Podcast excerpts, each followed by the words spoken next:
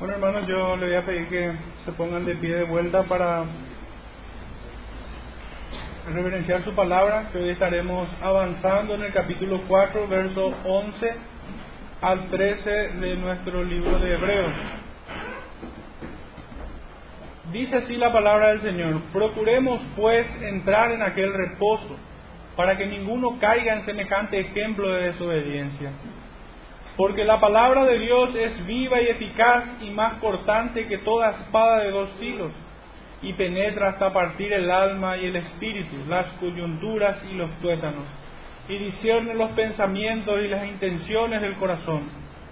Y no hay cosa creada que no sea manifiesta en su presencia. Antes bien, todas las cosas están desnudas y abiertas a los ojos de aquel a quien tenemos que dar cuenta.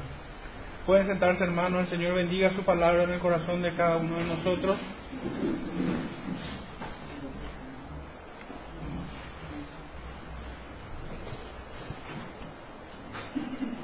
Al tema de hoy le puse por nombre esforcémonos por entrar en su reposo.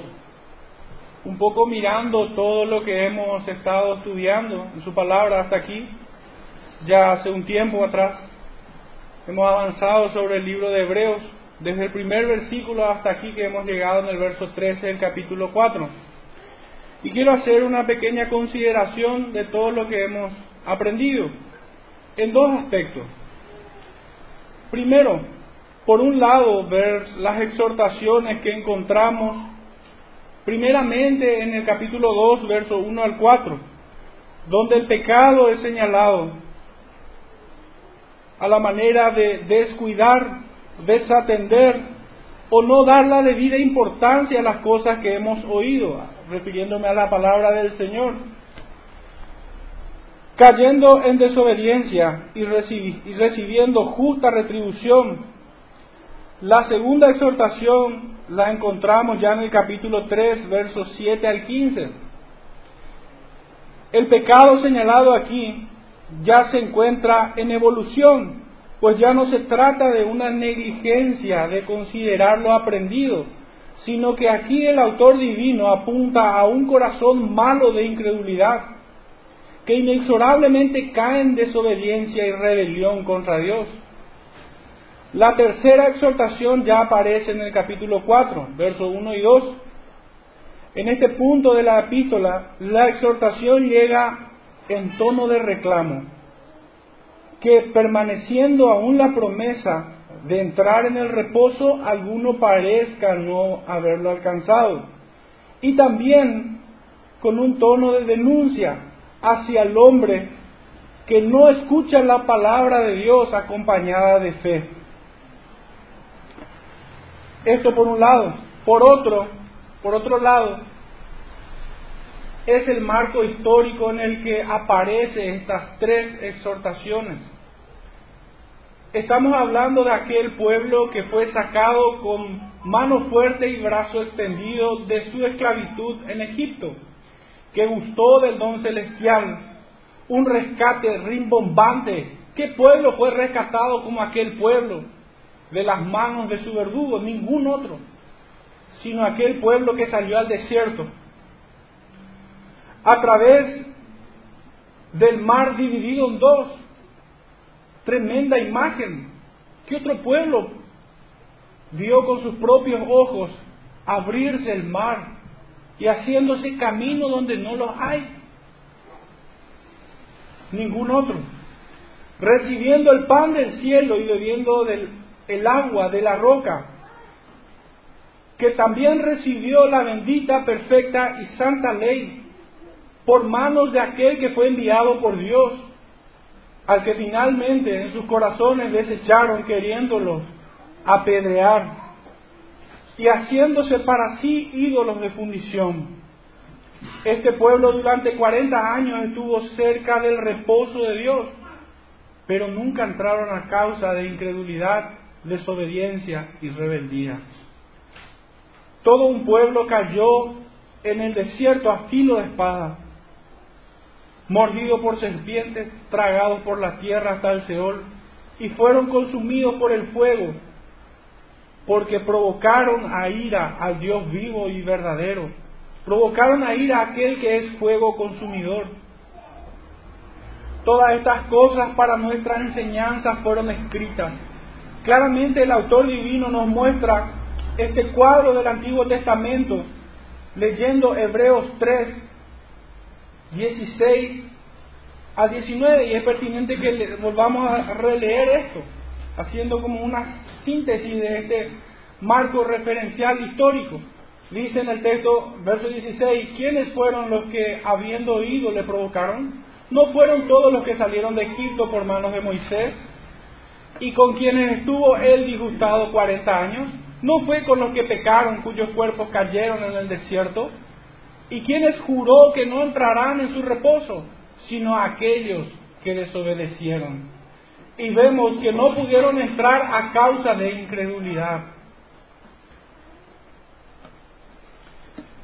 En un sentido, vieron a aquel que es por el siglo del siglo extendiendo su cetro de equidad, que es el cetro de su reino, que ama la justicia y aborrece la maldad. A este Dios conocieron y no temieron ni le dieron gracias. Desecharon su juicio y menospreciaron sus bondades y aún se rebelaron contra aquel que intercedía por ellos. Hermanos, meditemos en todo esto. Meditemos en estas exhortaciones antes de entrar en el texto. En estas exhortaciones que aparecen recurrentemente en el capítulo 2, en el capítulo 3, en el capítulo 4, en el contexto histórico en el cual nos llega, mirando a un pueblo que fue incrédulo, rebelde, desobediente. Es pertinente que meditemos en este cuadro y en las exhortaciones que hemos escuchado. Porque el mismo Dios que condenó a aquel pueblo a no entrar a su reposo es el mismo Dios que hoy nos está hablando a través de su palabra. Consideré estos dos temas pertinentes antes de entrar en el texto. No se trata simplemente de un hecho histórico sin relevancia para nuestra vida sino que se trata de un Dios santo que no cambia, que no puede ser burlado, que aborrece a los perversos y al pecado que abunda en sus corazones, y que de ninguna forma tomará por inocente al culpable, y de un pueblo que se benefició del don celestial, que gustaron de este don, comieron de aquel pan y bebieron de aquella agua con sabor a salvación, mas la escupieron de vuelta. Este pueblo finalmente pereció en el desierto sin poder entrar en el reposo eterno de Dios. Y voy a delimitar un poquitito más este pueblo, este pueblo desobediente, no aquellos que caminaron en obediencia, porque en toda esta gran comunidad que salió de Egipto y atravesó el desierto durante 40 años hubo dos grupos, por así decirlo. Unos que temían a un Dios vivo y verdadero y otros que lo desecharon y se hicieron imágenes de fundición.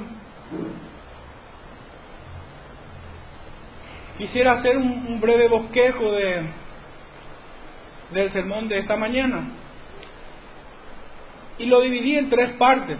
La primera parte, que tiene relación con el verso 1 y con el, con el texto que leemos en Hebreos 2.3.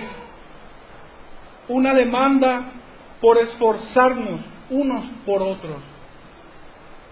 Y decía Hebreos 2.3, ¿cómo escaparemos si descuidamos una salvación tan grande? La segunda parte que tiene relación con el versículo número 12. Estamos ante el antídoto a estos males. Puntualmente me refiero a la palabra, por eso digo, estamos ante el antídoto, su bendita palabra. Y que quisiera que leamos Hebreos 3:19 para contextualizar mejor el, el título de esta sección. Vemos que no pudieron entrar a causa de incredulidad. El mal, el mal, el antídoto es la palabra. Y la tercera sección le puse por título, rendiremos cuenta delante de un juez santo y justo. En función de Hebreos 4.1, donde comienza el capítulo diciendo, temamos pues. Es como que llegando a este conocimiento, estando ante la bendita palabra del Señor y teniendo toda esta historia como ejemplo para nosotros, temamos pues. Ahora sí, me dispongo a entrar en el, en el texto de esta mañana. Hebreos 4:11, vuelvo a leerlo. Procuremos pues entrar en aquel reposo para que ninguno caiga en semejante ejemplo de desobediencia. Es muy claro el mensaje en este versículo, pero quisiera que miremos un poco con más atención algunas palabras en particular que de alguna manera divide en cuatro este versículo. Yo lo veo al menos así. La primera de ellas es procuremos. El escribiente divino, al recibir esta palabra por inspiración del Santo Espíritu de Dios, es confrontado con el mensaje, no pudiendo conjugar de otra forma el verbo que en primera persona plural. Él se incluye en este mensaje. Él es escudriñado, al igual que nosotros que leemos esta carta. No es que Él en una posición diferente nos dice a nosotros, procuren ustedes, sino que Él dice, procuremos. Incluyéndose a sí mismo en la exhortación, tanto Él como los destinatarios de esta carta son llamados a esforzarse, utilizando un poco un sinónimo de esta palabra, procuremos. Esto en términos de peregrinar en la fe, ejercitarnos en los medios de gracia. Medios de gracia que no es otra cosa que la oración, la lectura de la palabra y la comunión con los santos. Luchar tenazmente contra la tentación y el pecado, resistiendo al mundo y a Satanás. Positivamente es lo que debe hacer el pueblo que peregrina en la fe. Debe ejercitarse, debe esforzarse, debe procurar aún más y más en estos medios de gracia, la oración, buscar el conocimiento de Dios en su palabra y buscar también la comunión con los santos. Es necesario. Y también luchar tenazmente contra la tentación, el pecado, el mundo y Satanás. Nosotros luchamos como quienes tienen esperanza porque hubo uno que dijo que las victorias ya nos es dada en el Señor. Aunque estemos muertos, en Él viviremos. Que pudiera vencernos, ni la muerte puede. Nuestro Salvador llevó cautiva a la cautividad. ¿Quién acusará a los escogidos de Dios? Nadie. Todo, todo el plan de Dios fue consumado por Él. Desde nuestra elección hasta aquella bendita glorificación en la cual estaremos todos juntos. En estas cosas debemos meditar para poder levantarnos si hemos tropezado. Pero también en otro sentido, el que no ora termina vagando en su corazón, que justamente es la palabra que utiliza el escritor de Hebreos para señalar al corazón de aquel pueblo. Siempre andan vagando en su corazón. El que no ora termina vagando en su corazón.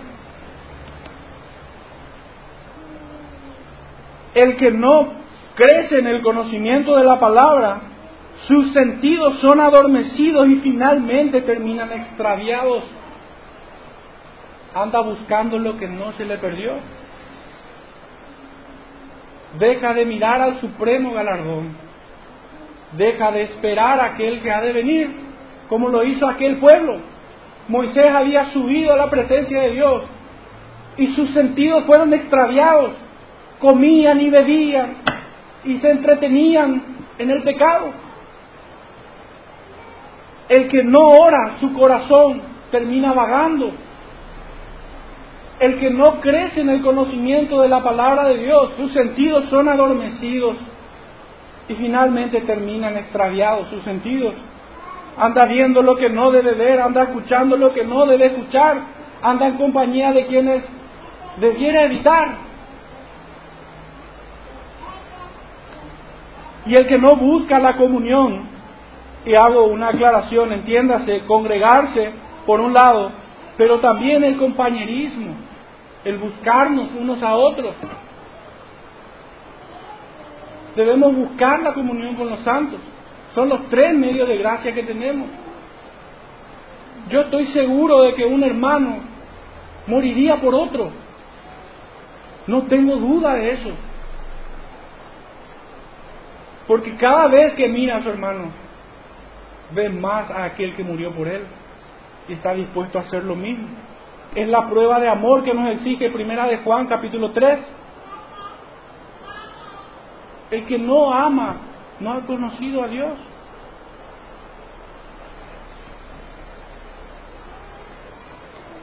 Pues en otro caso, si tropezar y cayere, ¿quién lo podrá levantar? Esta palabra procuremos trae consigo el mismo significado y fuerza que aquella que fue dicha tiempo atrás, cuando leemos, he puesto delante de ti la vida y la muerte. Escoge pues. Deuteronomio 30, 15. Nosotros tenemos una responsabilidad en esto. Si bien dentro de lo que es la providencia del Señor, el Señor sostiene en santificación a su pueblo, hay una responsabilidad en nosotros de responder a, a esa providencia. Nosotros no podemos quedarnos inactivos, la fe es todo lo contrario. Por la fe nosotros somos movidos, es poder de Dios para aquellos que creen. Cuando leemos nosotros la palabra del Señor, de orar por quienes os ultrajan, ¿quién pone esa fuerza en nosotros? Es Dios mismo a través de su palabra que implanta fe en nuestros corazones. Pero debemos hacerlo. Debemos hacerlo.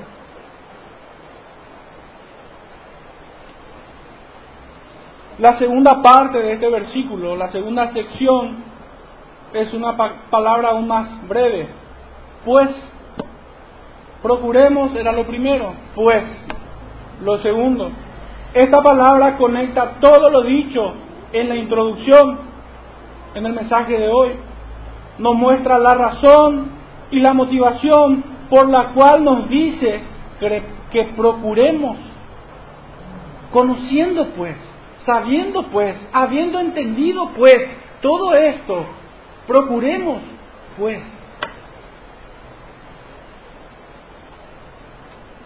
entiéndase haciendo memoria de la justicia y la misericordia vista en este cuadro bíblico. El Señor honra a quienes le honran y también imparte su justicia, aplica su justicia para con aquellos que no lo honran. Esto es así. No todo el pueblo pereció en aquel desierto, sino a aquellos que fueron íntegros en su corazón, creyendo en las promesas del Señor y luchando en favor del pueblo. A estos el Señor les, les permitió entrar en su reposo y descansar de sus obras. Pero para entender un poco y dar más sentido a esta palabra, pues quisiera que me acompañen al, al texto de Deuteronomio, capítulo 29.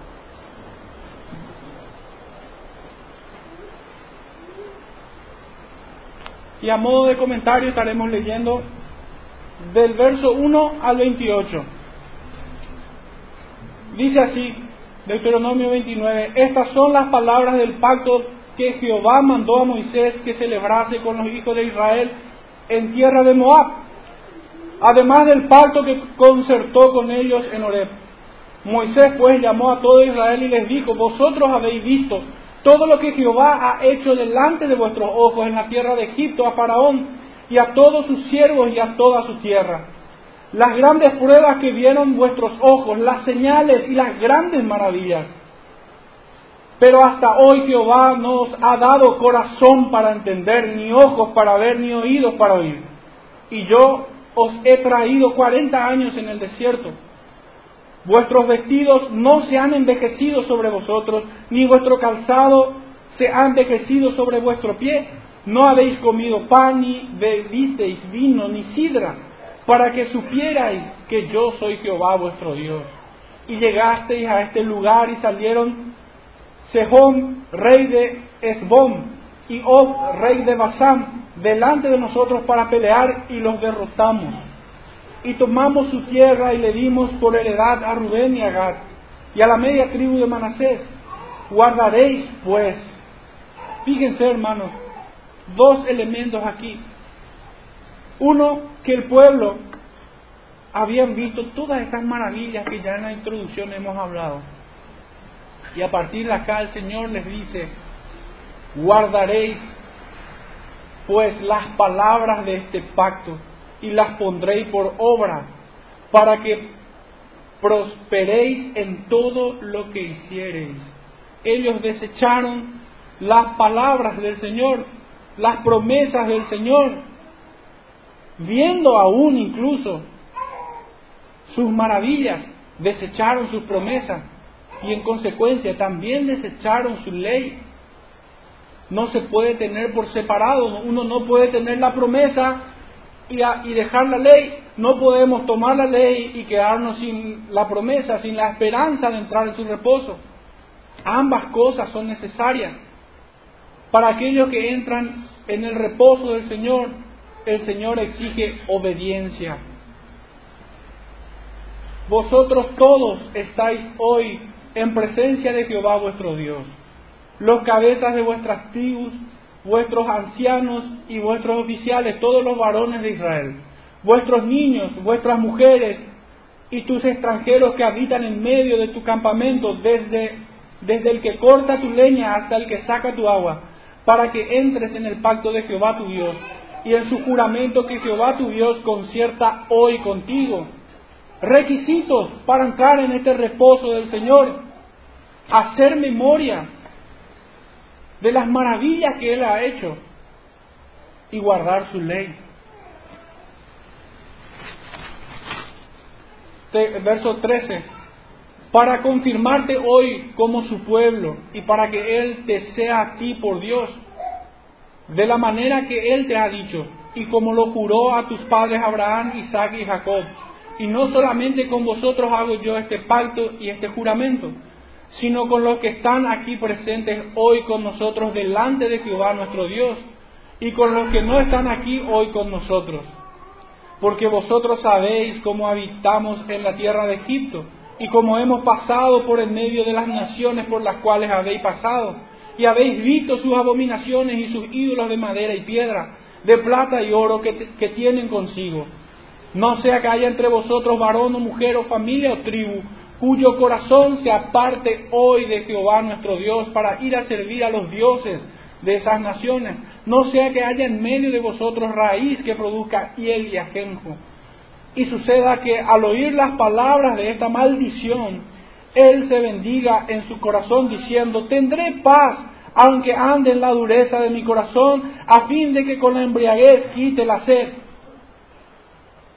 Es tremendo este versículo. En aquel pueblo habían algunos que creían, seré bendecido aunque tenga un corazón duro, aunque tenga un corazón incrédulo, aunque sea desobediente y rebelde a lo que Dios manda, igual seré bendecido. No hace otra cosa que aumentar más ira para el día de la ira sobre su cabeza. Decía el verso 19, y suceda que al oír las palabras de esta maldición, él se bendiga en su corazón diciendo, tendré paz, aunque ande en la dureza de mi corazón, a fin de que con la embriaguez quite la sed. Es el mismo discurso del profeta Jeremías contra aquellos pastores y profetas que predicaban paz tendréis, paz tendréis, aquellos que irritan a Jehová y que andan tras la obstinación de su corazón. No querrá Jehová perdonarlo, sino que entonces humeará la ira de Jehová y su celo sobre tal hombre, y se asentará sobre él toda maldición escrita en este libro, y Jehová borrará su nombre de debajo del cielo, y lo apartará Jehová de todas las tribus de Israel para mal, conforme a todas las maldiciones del pacto escrito en este libro de la ley. Y dirán las generaciones venideras, vuestros hijos que se levanten después de vosotros, y el extranjero que vendrá de lejanas tierras, cuando vienen las plagas de aquella tierra y sus enfermedades, de que Jehová la hará hecho enfermar, habrá hecho enfermar, azufre y sal, abrazada con toda su tierra, no será sembrada ni producirá ni crecerá en ella hierba alguna, como sucedió en la destrucción de Sodoma y de Gomorra, de Adma y de Seboim, las cuales Jehová destruyó en su furor y en su ira. Más aún todas las naciones dirán, ¿por qué hizo esto Jehová en esta tierra? ¿Qué significa el ardor de esta gran ira? Responderán, por cuanto dejaron el pacto de Jehová, el Dios de sus padres, que él concertó con ellos cuando los sacó de la tierra de Egipto, y fueron y sirvieron a dioses ajenos y se inclinaron a ellos dioses que no conocían ni que ninguna cosa les habían dado. Por tanto se encendió la ira de Jehová contra esta tierra, para traer sobre ella todas las maldiciones escritas en este libro. Y Jehová los desarraigó de su tierra con ira, con furor y con grande indignación, y los arrojó a otra tierra, como hoy se ve.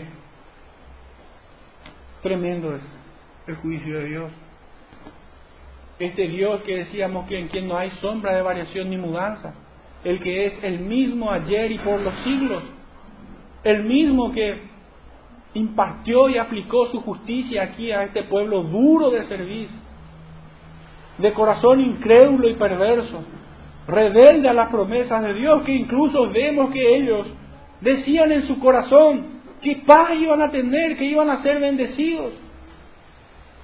Hermano, no es pura coincidencia que hoy el cristianismo esté así. Esas cosas fueron escritas para ejemplo nuestro. Es la palabra que leemos en el libro de Hebreos. Para ejemplo de desobediencia tenemos esto. Y este fue su castigo. Este fue su castigo. Habiendo conocido el pecado de este pueblo y habiendo conocido el juicio de Dios sobre este pueblo. Procuremos, pues, la tercera parte, entrar en aquel reposo. Hasta ahí estamos avanzando en el verso 11. Procuremos, pues, entrar en aquel reposo, para que ninguno caiga en semejante ejemplo de desobediencia. Sería la cuarta parte. Entrar en aquel reposo.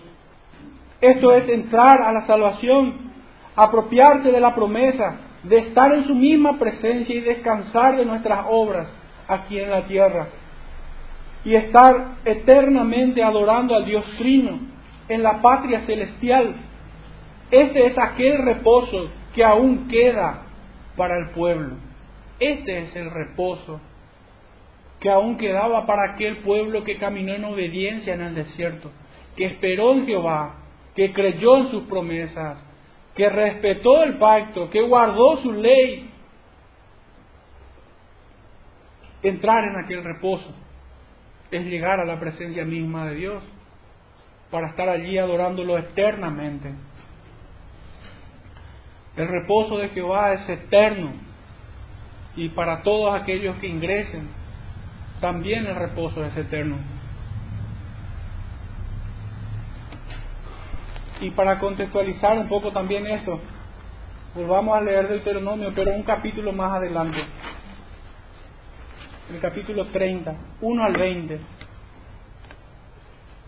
Sucederá que cuando hubieran venido sobre ti todas estas cosas, la bendición y la maldición que he puesto delante de ti, y te arrepintieres en medio de todas las naciones a donde te hubiera arrojado Jehová tu Dios, y te convirtieres a Jehová tu Dios, y obedecieres a su voz conforme a todo lo que te he mandado hoy, tú y tus hijos, con todo tu corazón y con toda tu alma, entonces Jehová hará volver a tus cautivos y tendrá misericordia de ti y volverá a recogerte de entre todos los pueblos a donde te hubiere esparcido Jehová tu Dios. Verdaderamente este texto me recordó el versículo que encontramos en Proverbios 28:13, donde leemos que aquel que encubre su pecado, aquel que encubre su pecado no prosperará, mas el que se arrepiente y se aparta de él alcanzará misericordia. Verdaderamente ese es el espíritu de estos versículos que hemos leído. Verso 5. Y te hará volver Jehová tu Dios a la tierra que heredaron tus padres y será tuya. Y te hará bien. Y te multiplicará más que a tus padres. Y circuncidará Jehová tu Dios tu corazón y el corazón de tu descendencia, para que ames a Jehová tu Dios con todo tu corazón y con toda tu alma, a fin de que vivas y pondrá Jehová tu Dios todas estas maldiciones sobre tus enemigos y sobre tus aborrecedores que te persiguieron. Y tú volverás y oirás la voz de Jehová y pondrá por obra todos sus mandamientos que yo te ordeno hoy. Y te hará Jehová tu Dios abundar en toda obra de tus manos, en el fruto de tu vientre, en el fruto de tu bestia y en el fruto de tu tierra, para bien, porque Jehová volverá a gozarse sobre ti para bien de la manera que se gozó sobre tus padres, cuando obedeciereis a la voz de Jehová tu Dios, para guardar sus mandamientos y sus estatutos escritos en este libro de la ley, cuando te conviertas a Jehová tu Dios con todo tu corazón y con toda tu alma. Porque este mandamiento que yo te ordeno hoy no es demasiado difícil para ti, ni está lejos no está en el cielo para que digas quién subirá por nosotros al cielo y nos lo traerá y nos lo hará oír para que lo cumplamos. Ni está al otro lado del mar para que digas quién pasará por nosotros al mar para que nos los traiga y nos lo haga oír a fin de que lo cumplamos. Porque muy cerca de ti está la palabra ante tu boca y ante tu corazón para que la cumplas. Mira, yo he puesto delante de ti hoy la vida y el bien, la muerte y el mal. Porque yo te mando hoy que ames a Jehová tu Dios, que andes en sus caminos y guardes sus mandamientos, sus estatutos y sus decretos, para que vivas y seas multiplicado, y Jehová tu Dios te bendiga en la tierra a la cual entras para tomar posesión de ella. Mas si tu corazón se apartare y no oyeres y te dejares extraviar, y te inclinares a dioses ajenos y les sirviereis, yo os protesto hoy, que de cierto pereceréis, no prolongaréis vuestros días sobre la tierra donde vais, pasando el Jordán para entrar en posesión de ella. A los cielos y a la tierra llamo por testigo hoy contra vosotros, que os he puesto delante la vida y la muerte, la bendición y la maldición. Escoge, pues, la vida para que vivas tú y tu descendencia, amando a Jehová tu Dios, atendiendo su voz y siguiéndole a Él, porque Él es vida para ti y prolongación de tus días, a fin de que habites sobre la tierra que juró Jehová a tus padres, Abraham, Isaac, Jacob, que les había de dar. Esta tierra es la patria celestial, aquella Canaán que ellos codiciaban, y que anhelaban llegar era apenas una sombra de la patria celestial. Aquel reposo de pelear en contra de sus amigos, de sus enemigos, me corrijo, de tener necesidad y de llegar a una tierra donde abundaba leche y miel, eras apenas una sombra de lo celestial.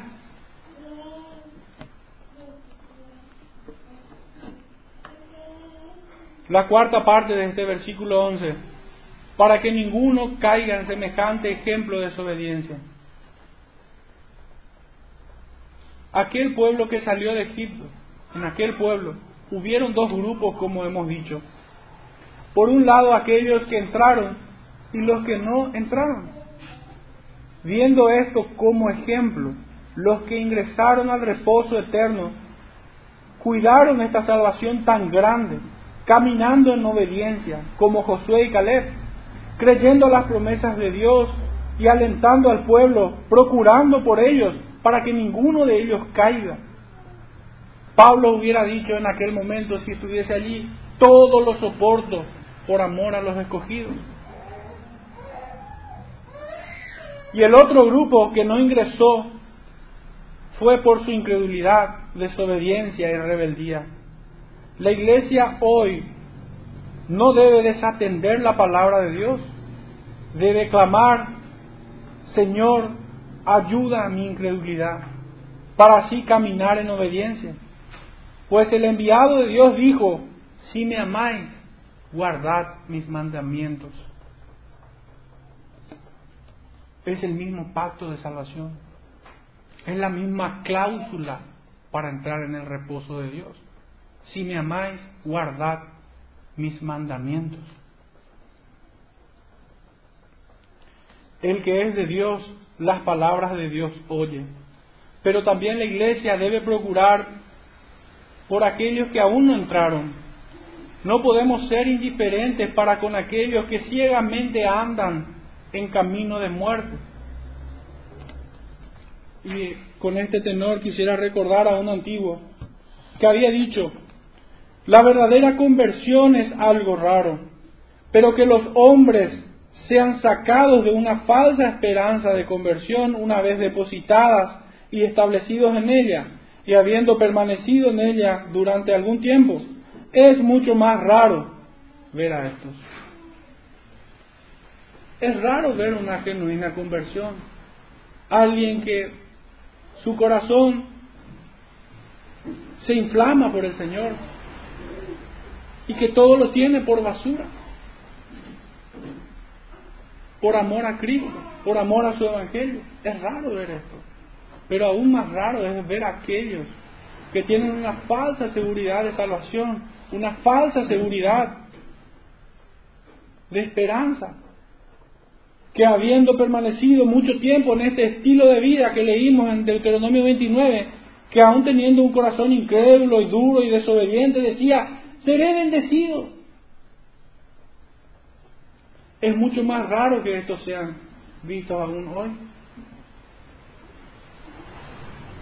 Pero yo no quisiera desalentarlos con esto.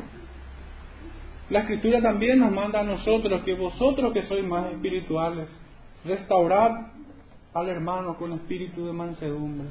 Porque aquel que haga volver al hermano del error salvará un alma y cubrirá multitud de pecados. Les aliento en esta tarea a orar por aquellos, procurar por ellos, Haciendo esto por ellos, nosotros estaremos cuidando esta salvación tan grande. Doble beneficio.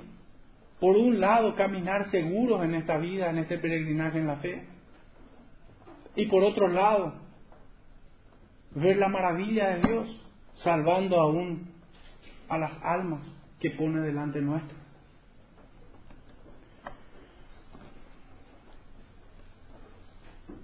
Fijémonos si andamos en aquellas sendas antiguas en las cuales anduvieron Moisés, Josué y Caleb, para no extraviarnos. Si me acompañan al texto que se encuentra en Filipenses, capítulo 3.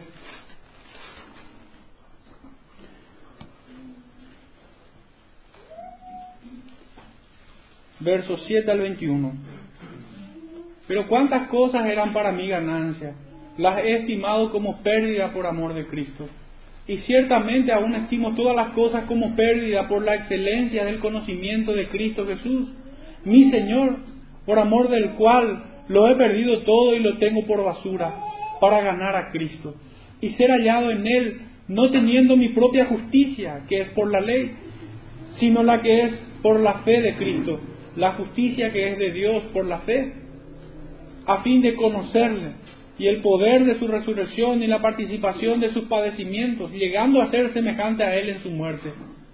Si en alguna manera llegase a la resurrección de entre los muertos, no que lo haya alcanzado ya, ni que ya sea perfecto, sino que prosigo, procuro, me esfuerzo, prosigo a la meta por ver si logro hacer aquello para lo cual fui también nacido por Cristo Jesús. Hermanos, yo mismo no pretendo haberlo alcanzado. Agregaría, por esto procuro. Pero una cosa hago, olvidando ciertamente lo que queda atrás y extendiéndome a lo que está adelante, prosigo a la meta, al premio del supremo llamamiento de Dios en Cristo Jesús. Así que todos los que somos perfectos, esto mismo sintamos. Y si otra cosa sentís, esto también os lo revelará Dios.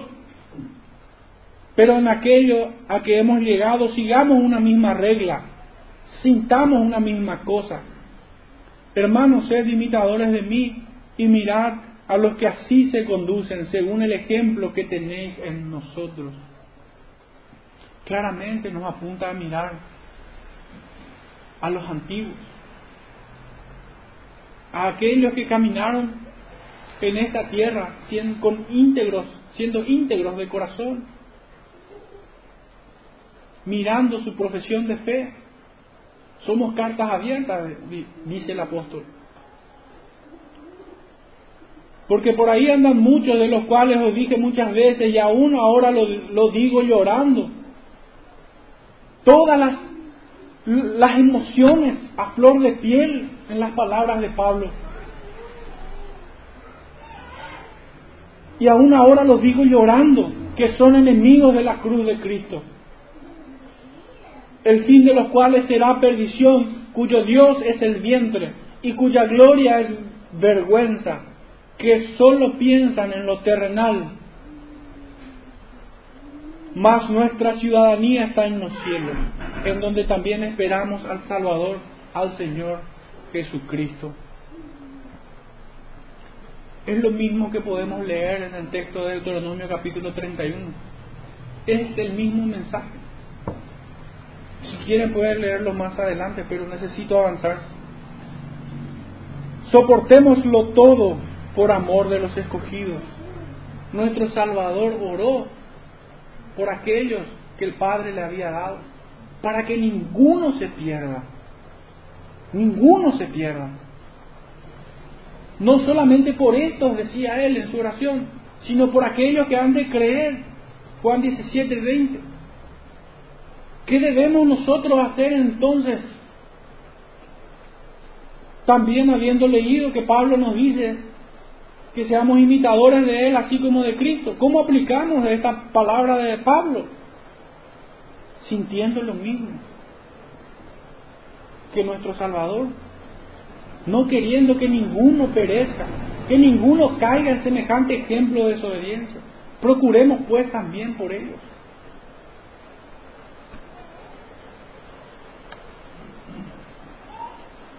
Y no estoy trayendo nada extraño al texto de Hebreos, pues en el versículo 6 del capítulo 4 leemos así, por lo tanto, puesto que falta que algunos entren en él. Completemos el texto con el 11. Procuremos pues entrar en aquel reposo, para que ninguno caiga en semejante ejemplo de desobediencia.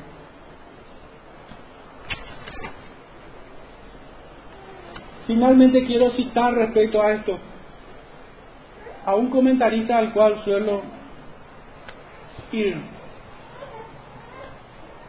Dice así, si Josué, al guiar a los israelitas en su entrada a la tierra de Canaán, les hubiera dado el reposo, el salmista no hubiese tenido que repetir la promesa del reposo en el Salmo 95.11.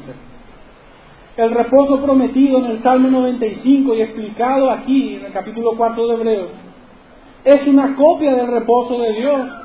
Este reposo, yo diría una figura, una imagen, una sombra del verdadero reposo.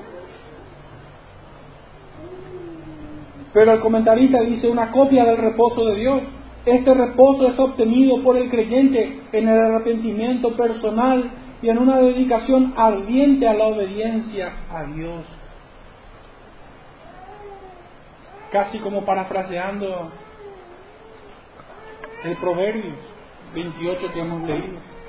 Y se arrepiente y se aparta, alcanzará misericordia. Versículo 12 de nuestro texto central. Porque la palabra de Dios es viva y eficaz, y más cortante que toda espada de dos filos, y penetra hasta partir el alma, el espíritu, las coyunturas y los tuétanos, y discierne los pensamientos y las intenciones del corazón. La primera parte de este versículo 12, el escritor nos dice de las cualidades o atributos de esta palabra. Es viva y eficaz. La segunda parte hace una comparación tremenda. Compara la palabra de Dios con el arma más poderosa del mundo conocido hasta el momento en que él lo escribió. Era temible un arma como esta, un arma de doble filo, más afilada incluso que esta es la palabra. Finalmente nos dice qué hace la palabra, esta espada. Nos dice cuáles son sus cualidades las compara con una temible arma y finalmente nos dice qué hace. Parte el alma y el espíritu. Discierne los pensamientos y las intenciones del corazón.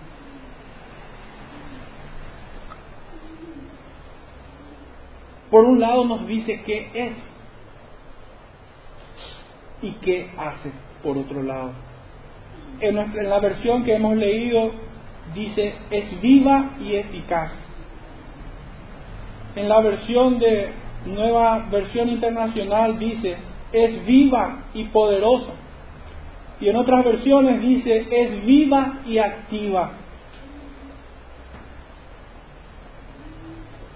La palabra de Dios primordialmente es viva. Es el primer atributo que vemos de ella aquí. Es viva. Las palabras de Dios es vida. Así lo dice nuestro Salvador. Juan 6:63 es lo que leemos allí.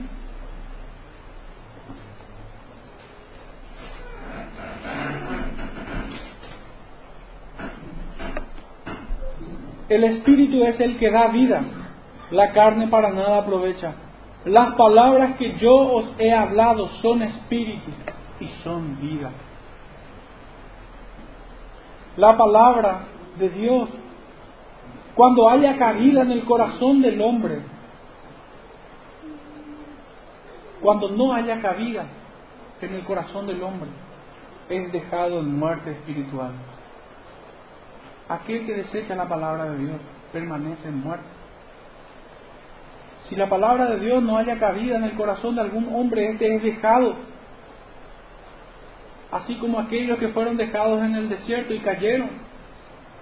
Es dejado en muerte, no entran en el reposo, no llegan a la salvación, aunque se autoengañen, diciendo que en su corazón que, que serán bendecidos.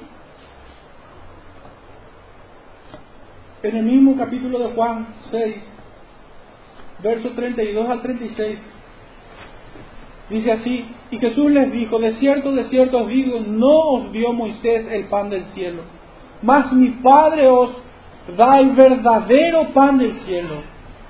Porque el pan de Dios es aquel que descendió del cielo y da vida al mundo. Le dijeron, Señor, danos siempre este pan. Jesús les dijo, yo soy el pan de vida. El que a mí viene nunca tendrá hambre, y el que en mí cree no tendrá sed jamás. Mas os he dicho que aunque me habéis visto, no creéis. Comer o beber. Aquí debe ser equivalente a creer o a no creer. Aquel que gustó del pan celestial, cree en las palabras de Dios, pues fue despertado a vida por medio de la palabra de Dios. La fe viene por el oír y el oír de la palabra. Aquel que nació de nuevo cree las palabras del Señor, las pone por obra, busca de ellas todo el tiempo. Pero aquellos que desechan esta verdadera comida y verdadera bebida permanecen en muerte, son dejados en muerte. En otro texto leemos que el Señor acusa a aquellos que se esfuerzan por esta comida, que perece y no se esfuerzan por aquella que permanece para siempre. No le seguían a Él, sino que seguían simplemente por los beneficios que tenían de Él. Porque el Señor les alimentaban, le quisieron hacer rey pero no permitieron que Él se siente en el estrado de su corazón, en el trono de su corazón. Moisés recibió palabras vivas de Dios para el pueblo. Esto leemos en el capítulo 7 de Hechos, versos 35 al 39. A este Moisés, a quien habían rechazado diciendo, ¿quién te ha puesto por gobernante y juez? A este le envió Dios como gobernante y libertador por mano del ángel que se le apareció en la zarza. Este lo sacó habiendo hecho prodigios y señales en tierra de Egipto y en el mar rojo y en el desierto por cuarenta años. Este Moisés es el que dijo a los hijos de Israel, profeta os levantará el Señor vuestro Dios de entre vuestros hermanos, como a mí.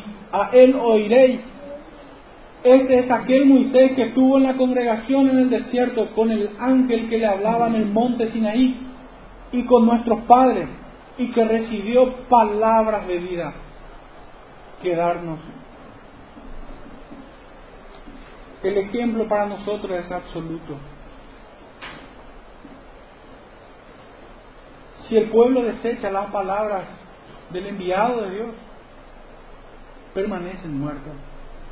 Es así de contundente la sentencia. No hay forma de atenuar las consecuencias. Aquel que no guarda sus mandamientos, aquel que no atesora la palabra de Dios en su mente y corazón, que no se ejercita en los medios de gracia. La sentencia es inapelable.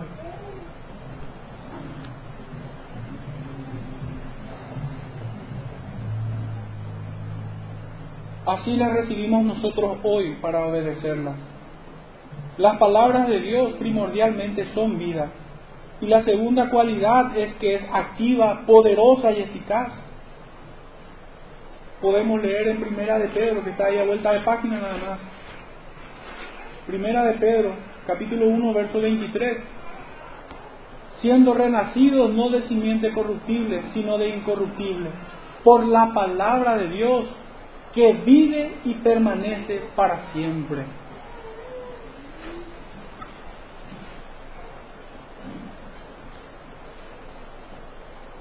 La raíz griega para esta palabra, en la que encontramos en nuestro texto de Hebreo, que la palabra es viva y eficaz. La raíz griega para esta palabra eficaz, o pudiéramos tomar la otra traducción activa o poderosa, es energía. Es la raíz griega de esta palabra. Y qué lindo es la imagen que se genera. Aquel que se alimenta del pan del cielo. Aquel que bebe de la roca espiritual que es Cristo.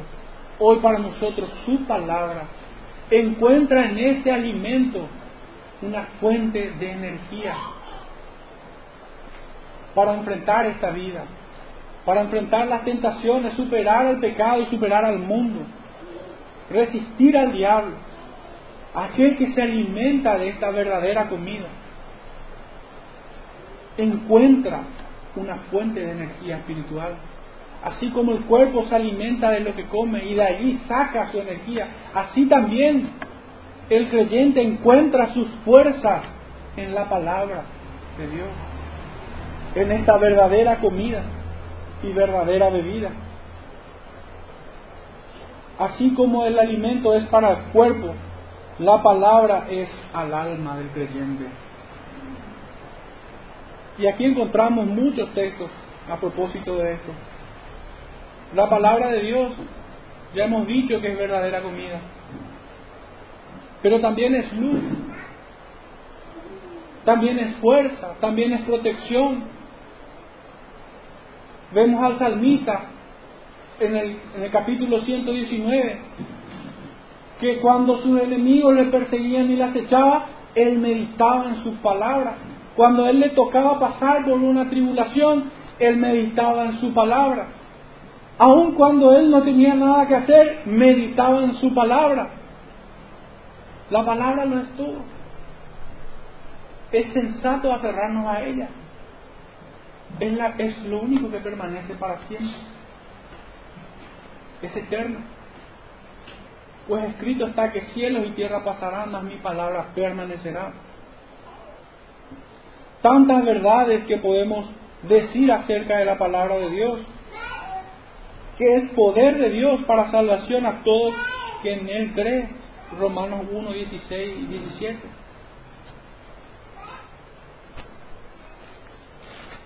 Vamos brevemente a este texto. Romanos 1 versos 16 y 17. Porque no me avergüenzo del Evangelio, porque es poder de Dios para salvación a todo aquel que cree, al judío primeramente y también al griego. Porque en el Evangelio la justicia de Dios se revela por la fe, y para fe, como está escrito, más el justo por la fe vivirá.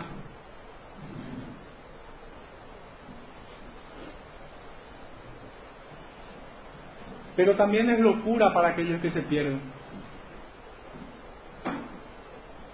Esto encontramos en 1 Corintios 1.18.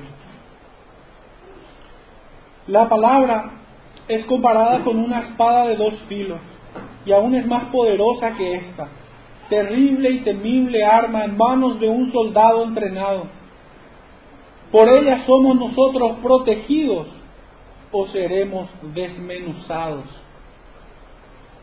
¿Quién soportará cuando ella caiga violentamente sobre la cabeza de aquel que lo enfrenta? ¿Quién pudiera resistir, en otras palabras, al Espíritu de gracia que se revela a través de la palabra?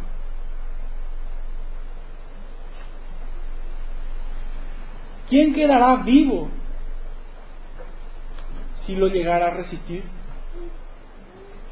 Leemos en Apocalipsis 1, 16 de su boca salía una espada aguda de dos filos, de aquel que ha de venir.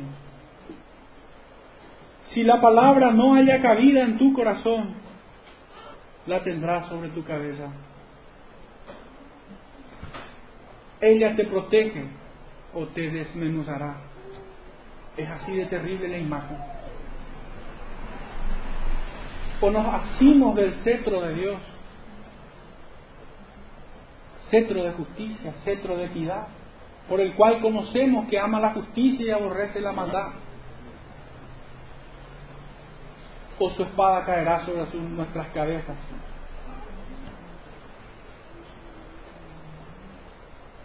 ¿Quién saldrá aprobado cuando ella penetre hasta partir el alma y el espíritu?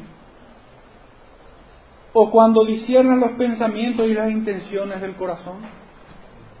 ¿Quién saldrá ileso? Cuando esta espada finalmente descubra delante del gran trono todas nuestras perversiones.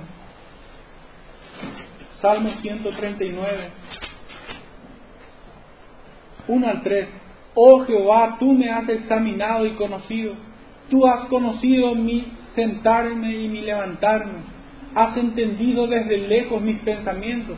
Has escudriñado mi andar y mi reposo y todos mis caminos te son conocidos. Me puse a meditar mucho sobre uno de los atributos de, este Dios trino, y es sobre su santidad. Cuando nosotros salimos, aun en aquellos que no conocen a Dios, que son incrédulos, si nosotros salimos a hablarles de un Dios de amor, ellos hasta pudieran escucharnos con agrado. Pero cuando nosotros le hablamos de un Dios santo, esto es una mala noticia para ellos. Porque automáticamente sus conciencias los acusan.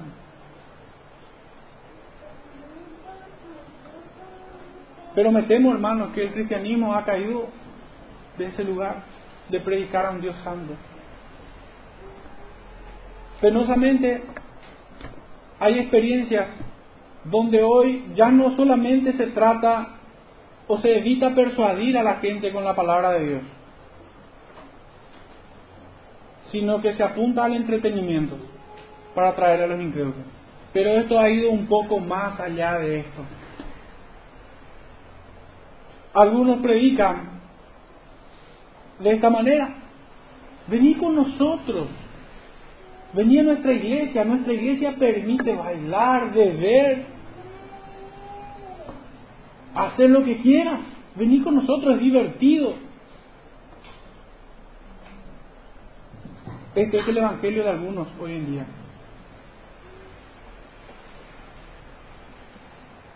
Que se ha alejado de aquella predicación de un Dios santo, que aborrece el pecado. Y que nosotros más bien, como rogando por ellos, debiéramos de predicar el arrepentimiento.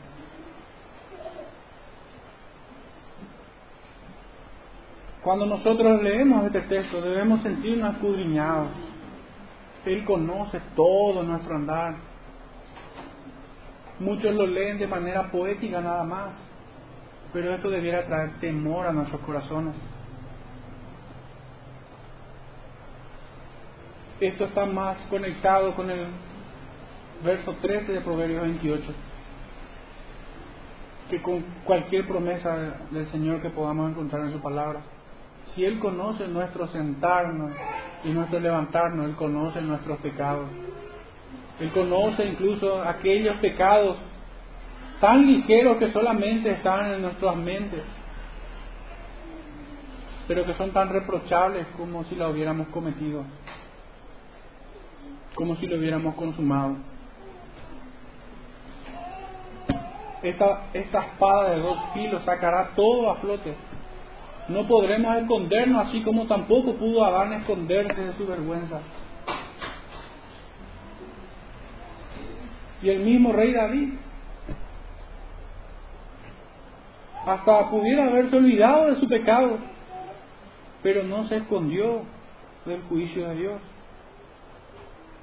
cuando le fue dicho, ese eres tú.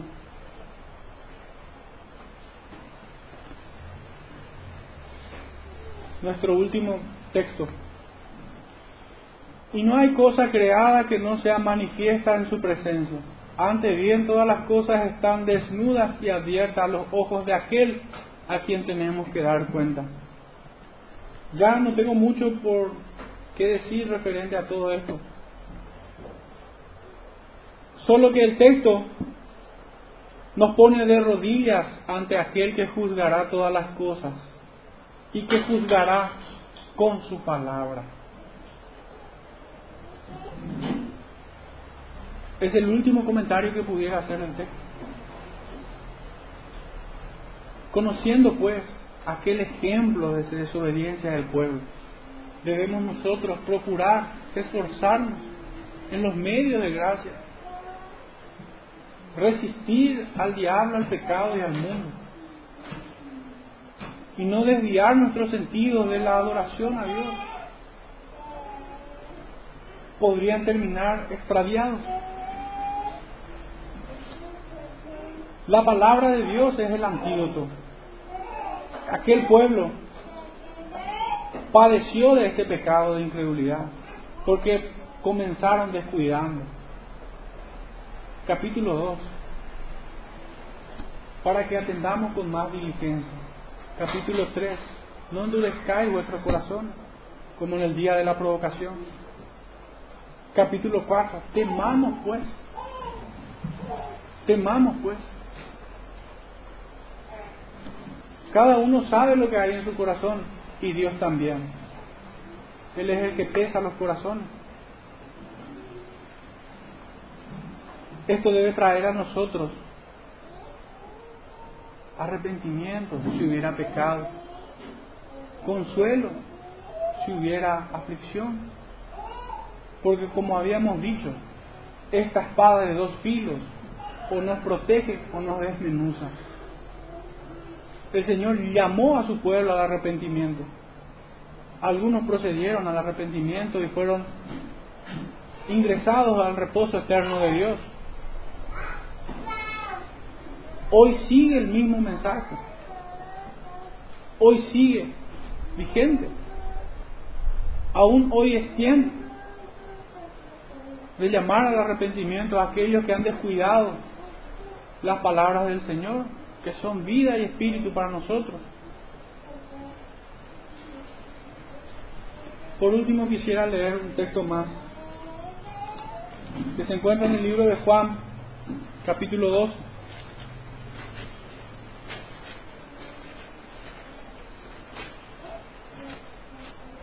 Versos 47 y 48.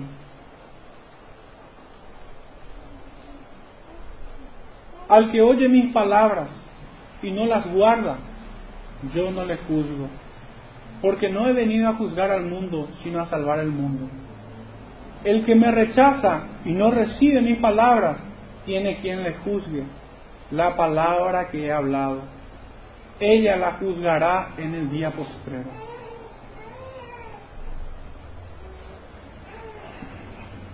Una solemne advertencia. Termina allí esta exhortación, llamándonos al arrepentimiento, de no rechazar a Cristo de cuidarnos de no deslizarnos hacia el pecado de aquel pueblo, cayendo en hipocresía. Oremos hermanos para cerrar esta parte. Padre Santo, te rogamos que en este tiempo seamos nosotros confirmados en fe, Padre, cada uno de tus hijos. Pon en nosotros, Señor, tu bendita ley, Señor, para que anduviésemos, para que andemos, Señor, en Él. Te ruego, Señor, que ponga el querer como el hacer por tu buena voluntad en cada uno de nosotros. Danos, Señor, esa fuerza, esa energía, Señor, ese impulso que necesitamos. Tal vez algunos para levantarse de donde han caído, Señor. Y a otros, Señor, para empujarlos a hacer obras, Señor, que te glorifiquen. Padre, bendice a tu pueblo en esta mañana. En virtud, Señor, de los méritos de nuestro Salvador Jesucristo, Señor, tu Hijo amado. Te lo pedimos esto. Amén.